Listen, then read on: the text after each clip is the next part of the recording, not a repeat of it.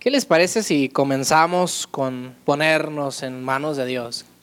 Pedirle a Dios que Él sea quien hable a nuestra vida y que esta tarde Él se mueva de una manera muy especial en nuestros corazones, que Él traiga esa palabra de la cual nosotros estamos sedientos. Quieren inclinar su rostro y, pedir conmigo, junto conmigo a Dios que nos bendiga. Padre, en esta tarde, Señor, queremos ponernos en tus manos. Queremos pedir que traigas una palabra que refresque nuestra vida, una palabra que traiga aliento, una palabra que toque y transforme nuestros corazones. Queremos pedirte, Señor, que seas tú moviéndote, que sea un mover genuino, que sea un mover real, que salgamos transformados por tu presencia, por tu palabra, por lo que tú eres y por lo que harás en nuestras vidas. En el nombre de Jesús. Amén. Y bueno, quiero pedirles que vayan conmigo en, la palabra al libro de profeta Oseas. Eh, por ahí lo, lo vamos a poner ahorita. Profeta Oseas. ¿Lo tenemos? Capítulo 1, versos 2 al 3. Y quiero que me acompañen a leerlo. Dice, cuando el Señor le habló por primera vez a Israel por medio de Oseas, le dijo al profeta, ve y cásate con una prostituta, de modo que algunos de los hijos de ella sean concebidos en prostitución. Esta es una historia digna de telenovela. Cuando nosotros leemos la historia del profeta Oseas y de Gomer, quien fue su esposa, es una historia digna de telenovela por todo lo que en ella sucede. Cuando estudiaba el Instituto Bíblico hace unos años, algunos años atrás, esta fue una de las historias que yo siempre cuestioné y no creí que fuera una historia real. Siempre creí que la historia de Oseas y de Gomer era algo ficticio, algo simbólico, algo meramente ilustrativo, porque yo no creía que fuera capaz Dios de decirle a un profeta, ve y cásate con una prostituta y ten hijos con ella y de pronto Dios tenía el plan de que a través de Gomer, de que lo que pasaría con Gomer y con la descendencia, traería a revelación el futuro grandioso de Israel. Yo siempre dije, esto no puede ser real. Mi religiosidad siempre me hizo creer que Dios no era capaz de hacer eso. ¿Por qué? Porque habría que entender la cultura de aquel entonces, ¿qué representaba una prostituta? No sé si recuerdan cuando Jesús salva a una de ser apedreada. Merecían morir. Imagínense quién era Gomer. Gomer era despreciada por su casa, porque no era para nada honrada. Para las mujeres de la cultura, Gomer no valía nada. Gomer era lo peor. Y para los hombres era un objeto. Porque valía unos cuantos pesos. Eso representaba a Gomer.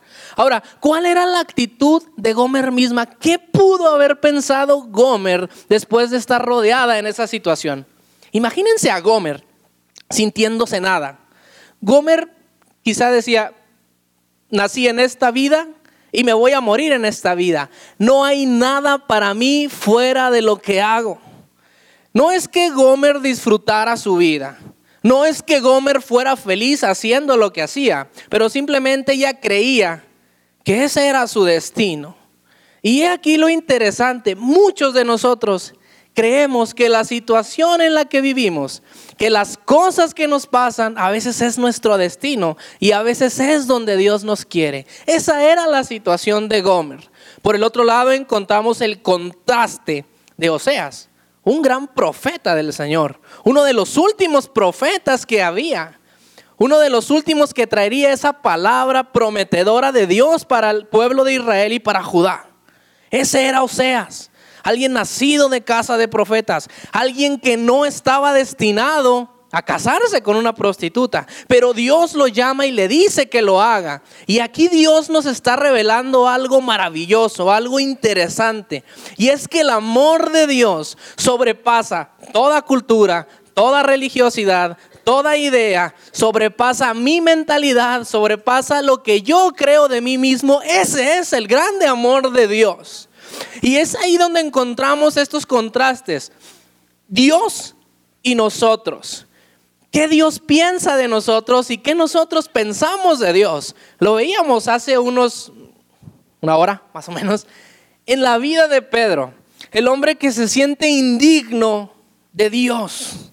El hombre que no es capaz de creer que Jesús quiere tener un encuentro con él. Bueno, algo similar le llega a pasar después a Gomer.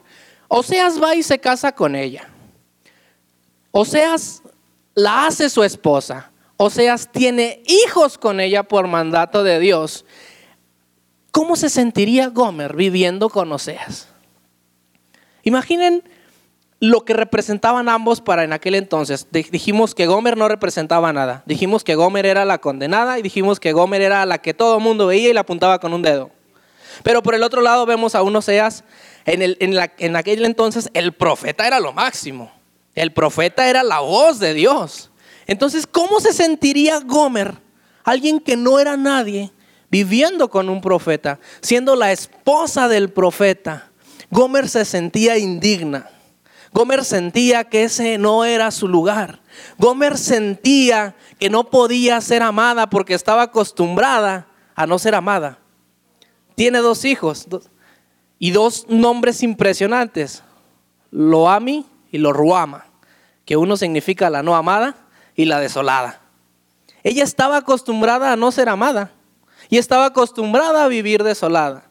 No creía que alguien fuera capaz de amarla porque estaba acostumbrada a que su amor valía unos cuantos pesos. Eso representaba a ella. Y así se sentía Gomer. No creía que Oseas pudiera llegar a amarla.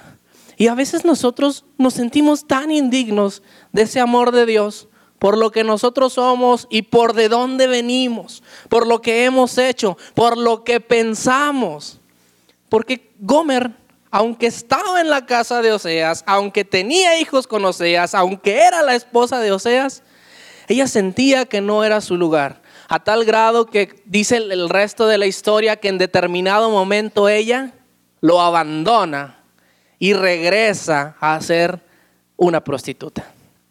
Regresa a la esclavitud. Un día ella dice, volveré al lugar en el que los hombres me compraban. Y vuelve a la esclavitud, por sentirse indigna de estar en la casa de Oseas.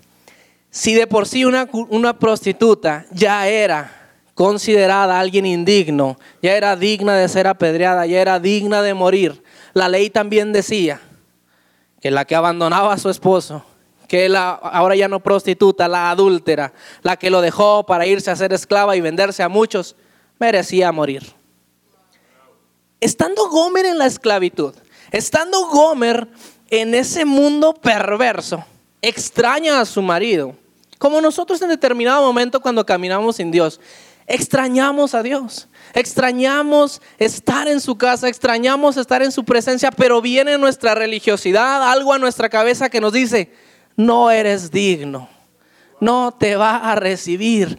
Gomer lo dijo, Gomer lo pensó, Gomer tenía ganas de volver, Gomer dijo, volveré a la casa de mi amado porque allí había vino y allí había pan. Pero algo venía a su mente que no la dejaba volver. No se sentía digna quizás. O la otra es, y si Oseas resultaba ser un hombre más respetador de la ley que cuando me vea me va a matar, porque merecía morir. Gomer no se decidió a volver. Dios habla a Oseas y le dice, vas a ir por ella, vas a pagar lo que vale y la amarás. Y allá va Oseas. No solamente por el mandato de Dios, sino por el infinito amor que le tenía a Gomer por ese infinito amor que Dios tiene por cada uno de nosotros. Es que Dios no espera que de pronto nosotros volvamos en sí y querramos ir a su casa. Dios nos confronta, Dios va por nosotros para decirnos que nos ama. Y allá va Oseas. Y va por su esposa y la compra. Siendo su esposa, volvió a pagar para sacarla de la esclavitud. Y Oseas en el capítulo 2 exclama algo maravilloso. La llevaré al desierto y la haré mi esposa y la amaré y me amará y será mía y yo seré suyo. Y Oseas hace esta exclamación tan impresionante como la que Dios hace de nuestra vida. Cuando Dios nos confronta, cuando Dios nos quebranta, cuando Dios viene y nos dice, tú eres digno porque estás conmigo. Tú eres digno no por lo que tú eres, sino por el amor que yo tengo para contigo. Eso es el amor de Dios que nos dignifica. Eso es lo que nos hace dignos de Él. Y a veces nos sentimos tan indignos porque le fallamos, porque pecamos, porque vivimos en ocasiones lejos de Dios, porque hacemos cosas que no agradan a Dios y nos mantenemos indignos. Y decimos, Dios quizá ya no me ama, quizá Dios no me va a recibir, quizá Dios ya no quiere nada conmigo. Y eso llegó a experimentar Gomer. Eso llegó a experimentar en su corazón. Pero imaginen lo que experimenta Gomer en el momento en el que va a Oseas y paga la esclavitud. Paga lo que ella cuesta y se la lleva. Ahora también pongámonos del lado de Oseas. ¿Qué habrá pensado la sociedad de Oseas? ¿Qué habrán dicho los religiosos del momento? ¿Qué habrá dicho la casa de Oseas? ¿Qué habrá dicho el resto de la gente cuando ven que no solo se casa con una prostituta, esta lo abandona? Imagino a la familia de Oseas o a la gente diciéndole, no te cases con ella, no te conviene, te va a ir mal. Y cuando lo hace, te lo dije, te dije. Así pasa, así es la sociedad en la que vivimos. No estamos hablando de nada fuera de la realidad. Siempre es un te lo dije. Y era lo que pasaba con Oseas. Ahora, ¿qué pensarían en el momento en el que Oseas va y lo rescata? En el momento en el que Oseas va y paga por ella y se la lleva nuevamente a su casa. Lo peor. Oseas quizá haya perdido toda credibilidad. Quizá Oseas haya dejado de ser para la gente ese gran profeta y ese gran vocero de Dios. ¿Sabes? A Oseas no le importó, porque su amor fue más grande por Gomer que lo que pudieran llegar a decir la sociedad de él. Es lo mismo que pasa cuando Dios nos habla. Es lo mismo que pasa cuando Dios viene a tener contacto con nosotros. Creo que a Dios le importa poco si la gente dice, ese es un Dios que acepta a cualquiera. Ese es un Dios que va y salva a lo peor. Ese es un Dios que, que rescata al que sea. A Dios no le importa lo que la gente pueda llegar a pensar ni de Él ni de ti. A Dios le importa que te ama. A Dios le importa que nos ama. A Dios le importa que Él quiere algo con nosotros. Y aquí viene algo impresionante también, que ella jamás entendió. Su descendencia representaba la grandeza y el levantamiento nuevamente de Israel y de Judá. ¿Cómo una prostituta iba a pensar que Dios iba a hacer algo a través de su vida? Y es que aquí es lo más impresionante, porque el plan de Dios no solamente es para nosotros, el plan de Dios es para nuestra descendencia.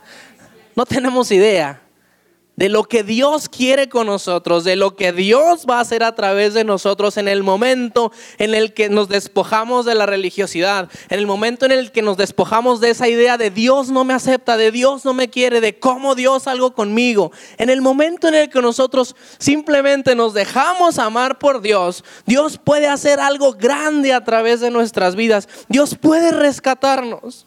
Y quizá podemos decir como Gomer, es que le fallé una y otra vez.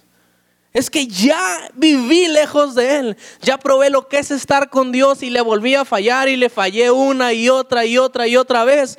Y llegamos a pensar lo que algún día yo tuve en mi cabecita. Y lo llegué a pensar. Es que Dios no es mi burla para yo estar con Él, servirle, volver acá y de pronto decir, ay, ahora, sí ya otra vez soy tu hijo.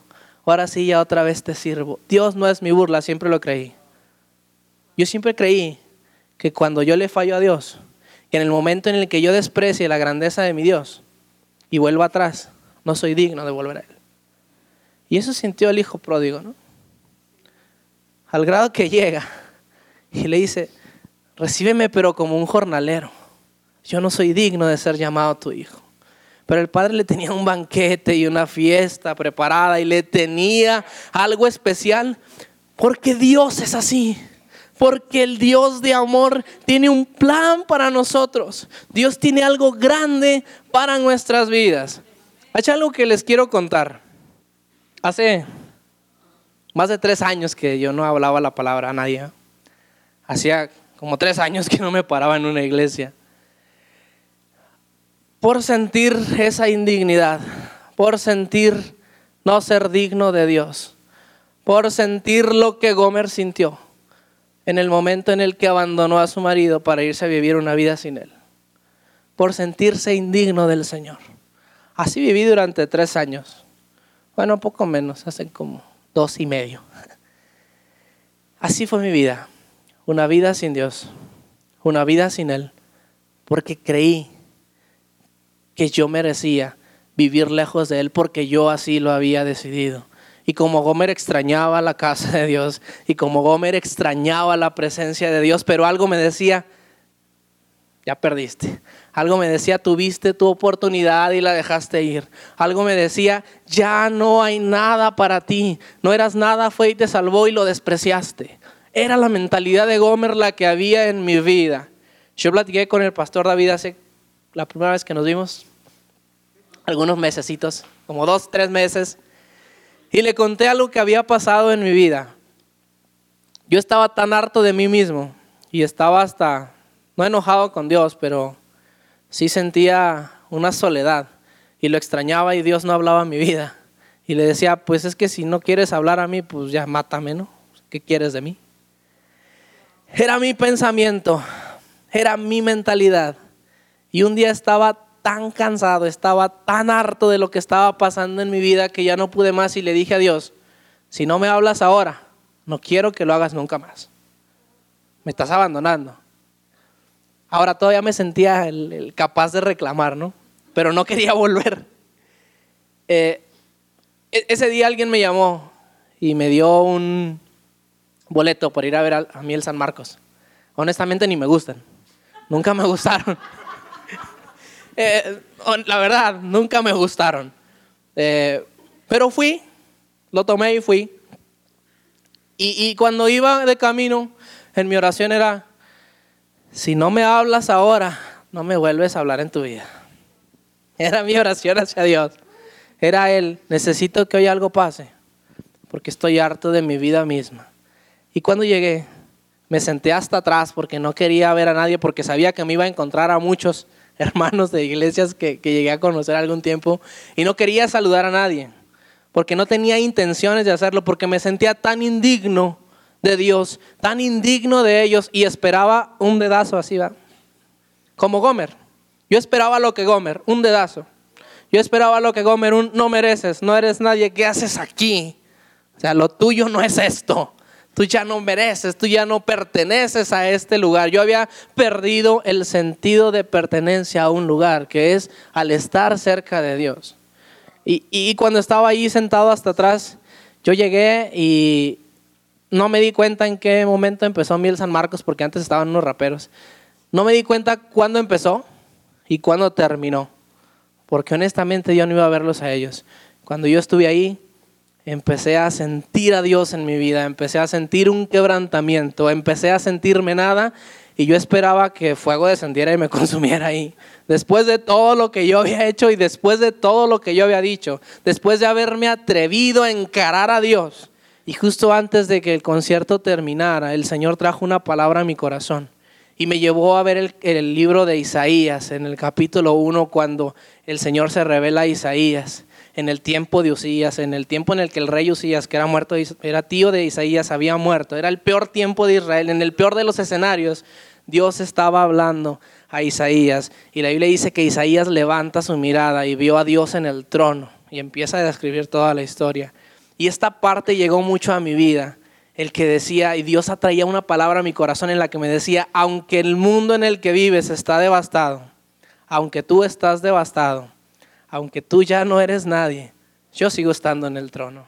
Yo sigo siendo yo. Yo sigo siendo Dios. Y es aquí cuando me, lleva la vida de Oseas. Aunque Gomer ya no era nada. Aunque Gomer ya no valía nada. Aunque Gomer valía todavía menos de lo que valía antes. Oseas seguía siendo Oseas. Dios sigue siendo Dios. Y es la palabra que un día el Señor trajo a mi vida y que me dijo, yo sigo siendo yo. Yo sigo teniendo un plan. Yo sigo teniendo algo para ti. Yo sigo teniendo algo para tu vida. Yo no olvidé lo que te dije. Y, de verdad Dios me llevó a recordar aquellos momentos de mi juventud en los cuales hablaba mi vida y me decía, tengo un plan para tu vida. Y yo le decía, sí, yo lo acepto. Y Dios traía esa palabra, tú te olvidaste, yo no, pero aquí sigo. Pero aquí estoy, pero quiero algo contigo todavía. Y haces Oseas diciéndole a Gomer, vamos a casa, yo te compro, yo pago la esclavitud que tienes, vámonos a casa, porque Dios tiene algo grande para nuestra descendencia. Dios tenía algo grande para los hijos de la prostituta. Dios le dijo a Oseas que nazcan en prostitución, porque algo grande viene a través de de ellos, para que no se glorificara Gomer, sino Dios, para que se viera que la grandeza pertenece a Dios y ese es el Dios al que le creemos y ese es el Dios al que le servimos y ese es el Dios al que hoy yo le creí y ese es el Dios al que hoy yo vine y me paré aquí no sabiendo qué iba a pasar. Qué bueno que estaba aquí el, el clima porque dije así, si tiemblo le echo la culpa al frío este, y no a los nervios ni a la desesperación honestamente no sabía qué iba a pasar. Solamente creía que Dios quería hacer algo, que Dios iba a hablar algo, que Dios tenía un plan. Y me sentí como Gomer diciendo, vuelvo a la casa a ver qué pasa. Sentí hoy lo que Gomer sintió quizá cuando iba volviendo a la casa de Oseas, siendo vista por todo el pueblo, siendo vista por los que hacía días atrás habían pagado unos cuantos pesos por ella. Así se sentía Gomer. Y así nos sentimos a veces.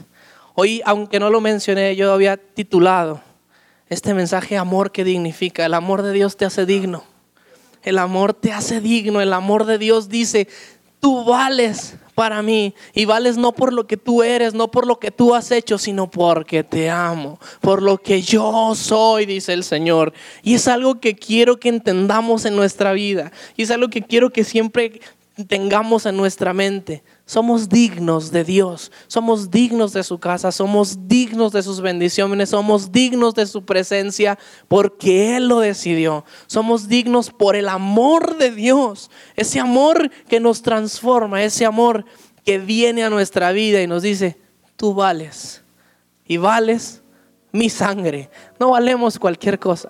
No valemos unos cuantos pesos. Gomer no valía los pesos que le pagaban los que pagaban por unos momentos de sexo con ella.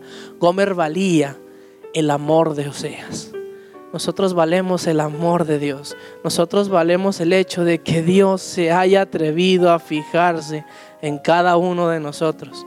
Hace unos días Romanos estaba viniendo a mi, a mi vida ese texto en el que dice, no hay justo ni aún uno porque hace días yo todavía, una semana, hace una semana que le dije al pastor David que sí venía por acá.